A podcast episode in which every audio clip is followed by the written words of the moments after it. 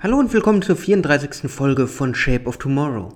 wir haben in der Vergangenheit schon öfter über Marketing, über Innovationsmarketing, über Innovationsbranding gesprochen.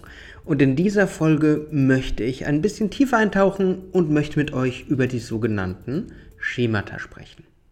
Shape of Tomorrow. Der Podcast rund um Innovation, Trends und die Zukunft. Mit Innovation Profiler Alexander Pinker. Innovationen sind irgendwas Einzigartiges, sind etwas, das noch nie da war. Und das große Problem ist, Leuten, die Sachen nicht kennen, neue Sachen zu verkaufen. Jedes Startup, jeder Gründer, allein jeder Innovationsmanager kennt das, wenn er eine ganz tolle Idee hat. Wenn er diese Leuten erklären soll, das ist schwierig, das ist kompliziert. Weil auf welchem Schema greife ich auf? Wie kann ich das kommunizieren? Wie kann das funktionieren? Menschen nehmen neue Informationen immer in Schemata auf. Was bedeutet das? Wenn wir eine Neuerung sehen, wenn wir eine Innovation sehen, sind wir nicht von vornherein abgeneigt. Nein, wir sind eigentlich sehr offen. Was Neuerungen angeht, sind wir sehr offen, gucken uns das an und denken uns, okay, was genau ist das? In diesem Abgleichen von Neuerungen, von Sachen greifen wir auf die sogenannten Schema zurück. Andere Leute würden das auch Schubladen denken oder einfach Bekanntheiten abgleichen nennen. Das heißt, wir schauen uns die neuen Sachen an, beispielsweise ein neues Handy, eine tolle Innovation im Computer, einen neuen Laptop oder sonst irgendwas und gleichen unsere Wahrnehmung, unser Verständnis, unsere Akzeptanz immer mit unserem Gedächtnis ab. Kennen wir etwas, das genauso ist wie diese Innovation? Das lässt sich lange in der Geschichte schon beobachten. Wenn man daran zurückdenkt, wie Ford das erste Auto etabliert hat, haben die Leute auch erstmal gedacht, okay, was ist das? Das ist offenbar eine Kutsche ohne Pferde. Wie kann das sein? Was ist das? In der Wahrnehmung, im Verständnis, in der Akzeptanz haben sie das immer sofort mit dem Pferd verglichen. Und so hat sich's immer wieder wiederholt. Der Computer war sowas wie eine moderne Schreibmaschine, die nur denken kann, die rechnen kann. Das Handy und das Smartphone wurden sofort verglichen. Das ist ein Ganz klassisches Handy, wie ihr es noch von eurem Nokia kennt. Allerdings ist es auch noch die Kombination mit einem Computer und mit eurem iPod.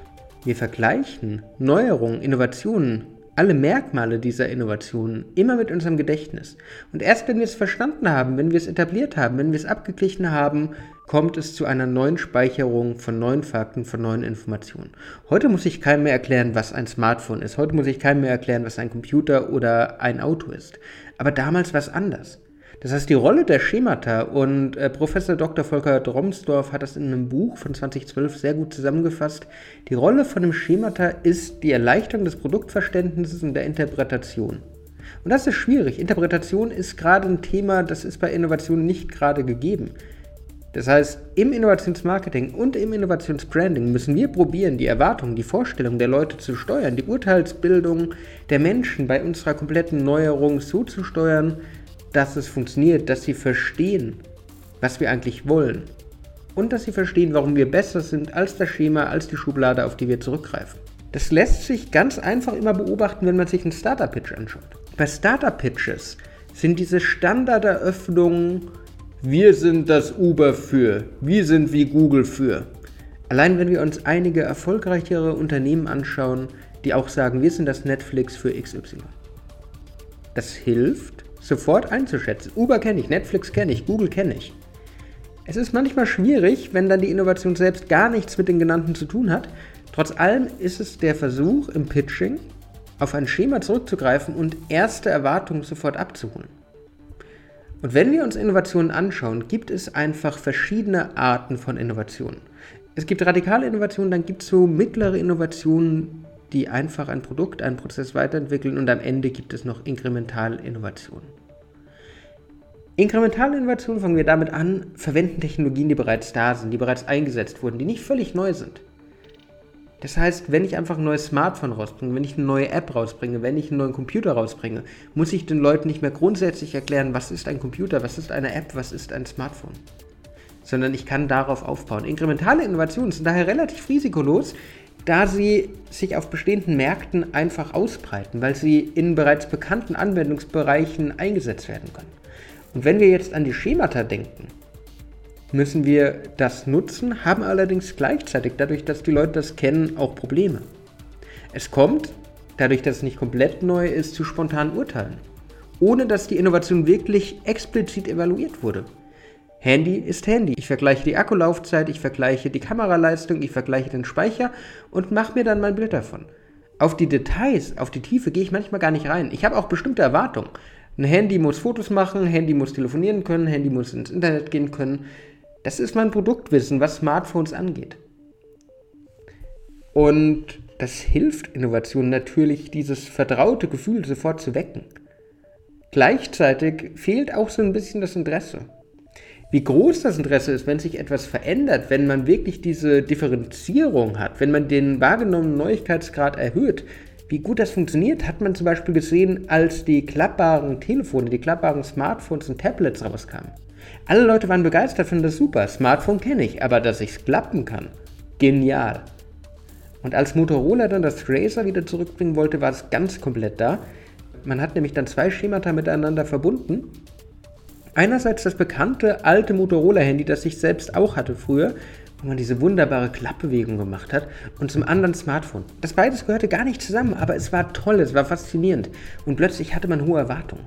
Das heißt, bei Inkrementalinnovationen muss ich auf dem aufsetzen, was die Leute schon kennen, muss mich allerdings dann wirklich stark im Marketing, in der kompletten Ansprache von dem, was da ist, differenzieren und die Mehrwert, die Neuigkeiten, die Neuheiten hervorheben. Ganz anders sieht es bei radikalen Innovationen aus. Radikale Innovationen sind neu, sind innovativ, sind anders, öffnen neue Märkte, machen allerdings auch Angst und haben auch ein hohes Risiko. Radikale Innovationen waren beispielsweise, als das Internet aufkam, als die Glühbirne erfunden wurde, als das Telefon erfunden wurde, als das Auto erfunden wurde. Das hat den Leuten schon Angst gemacht. Diese pferdelose Kutsche war seltsam. Als die Lokomotive erfunden wurde, fanden sie das alles auch komisch. Es kann doch nicht gesund sein, wenn Menschen sich schneller bewegen, als wie sie laufen können. Das kann doch nicht gut sein.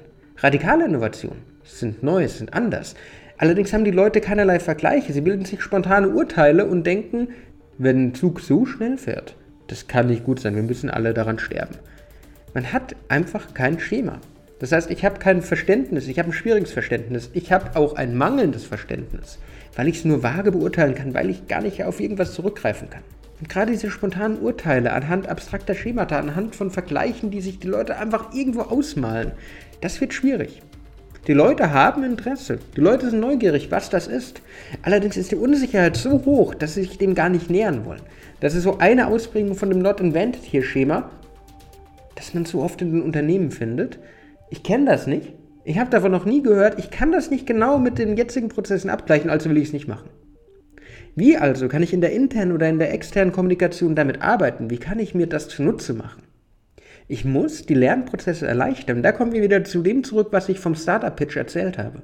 Ich muss den Leuten helfen, den Vergleich, die Assoziationen wirklich zu greifen, indem ich sage, wir sind das Netflix für, wir sind das Google für. Kennen Sie das und jenes und welches? Ja. Wäre es nicht toll, wenn Sie das schöner, einfacher, besser hätten? Wir müssen bei radikalen Innovationen von der Kommunikation her, vom Problem kommen, von der Herausforderung kommen oder von etwas kommen, was wir gut finden, was die Leute gut finden und worauf wir aufbauen können, was wir zurückgreifen können. Und als letzte Innovationsgattung haben wir diese mittlere Innovation, die Evolutionsinnovation.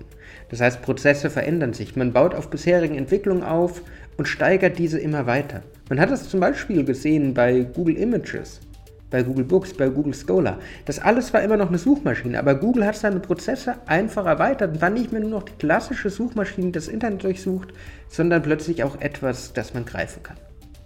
Und hier ist es, was das Schubladendenken, was die Schemata angeht, ein bisschen schwierig. Weil es ist nicht so vorgeprägt wie beispielsweise bei der inkrementellen Innovation. Es ist nicht so unbekannt wie bei der radikalen Innovation. Wir haben Schemata als Vergleichsstab, allerdings kann ich teilweise Sachen einfach nur limitiert vergleichen. Wenn ich beim Google-Beispiel bleibe, kann ich die klassische Suchmaschine nicht unbedingt mit Google-Bildern vergleichen. Ich kann mir daher auch spontane negative Urteile bilden, weil ich gar nicht verstehe, dass es eine Erweiterung, dass es eine Evolution ist von dem, was da ist, sondern sehe einfach nur, es ist anders, der Prozess ist anders, hm, mag ich nicht. Der Kontrast kann hier so hoch sein, dass es instant zur Ablehnung kommt.